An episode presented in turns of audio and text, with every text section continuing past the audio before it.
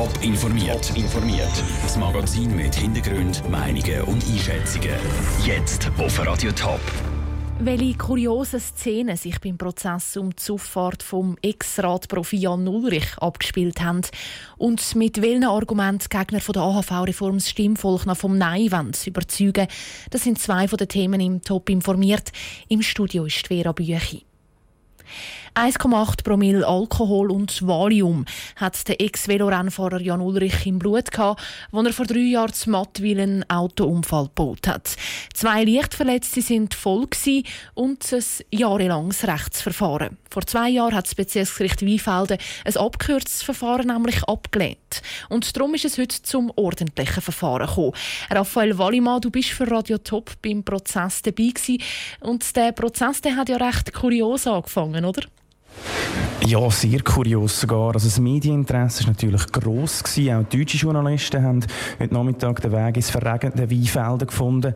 Weil es so viele Journalisten hatte, ist der Prozess im Rathaussaal auf Grossleinwand übertragen worden. Aber schon nach fünf Minuten hat die Richterin unterbrochen, weil die, weil die Tonqualität viel zu schlecht war und niemand etwas verstanden hat. Schlussendlich sind doch alle im warmen Gerichtssaal Schulter an Schulter gehockt.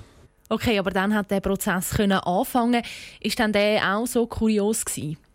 Nein, der Prozess selber ist dann eigentlich bedeutend weniger spektakulär gewesen. Der Jan Ulrich hat zugegeben, dass er beim Unfall vor drei Jahren schwer betrunken war. Er hat mit einem Freund daheim Weisswein getrunken. Zum Valium im Blut hat er gemeint, dass er das gegen Schmerzen genommen hat. Er hat auch gemeint, dass es ihm leid tut und dass er sich mit den Verletzten vom Unfall ausgesprochen hat.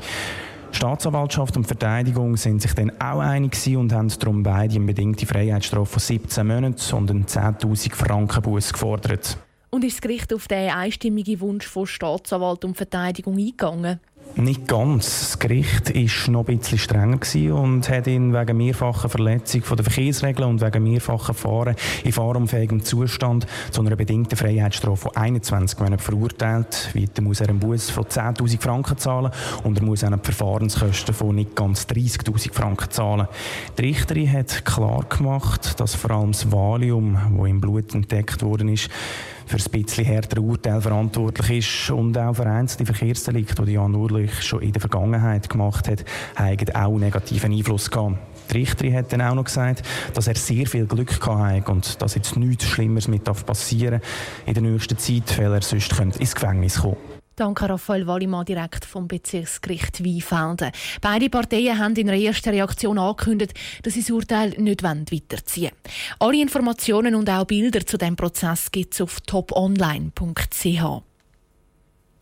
Immer mehr Junge zahlen für immer mehr Alte. Wie man das Problem soll lösen soll, sorgt im Abstimmungskampf zur Altersvorsorge 2020 für heftige Diskussionen. Zur Erinnerung, die wichtigsten Faktoren der aktuellen Altersreform sind die Erhöhung vom Rentenalter auf 65 bei den Frauen, eine Aufstockung der AHV-Renten um 70 Franken im Monat und eine Senkung der Renten aus der zweiten Säule. Die Befürworter der Reform sind schon zu Wort gekommen, heute sind die Gegner an der Reihe. Der Beitrag von Sarah Frattaroli. Gerade mal mit sieben Stimmen Vorsprung hat das Parlament die Altersreform 2020 angenommen und so den Weg zur Abstimmung am 24. September geebnet. Für den Zürcher SVP-Nationalrat Claudio Zanetti zeigt das klar, die Reform ist nicht mehrheitsfähig.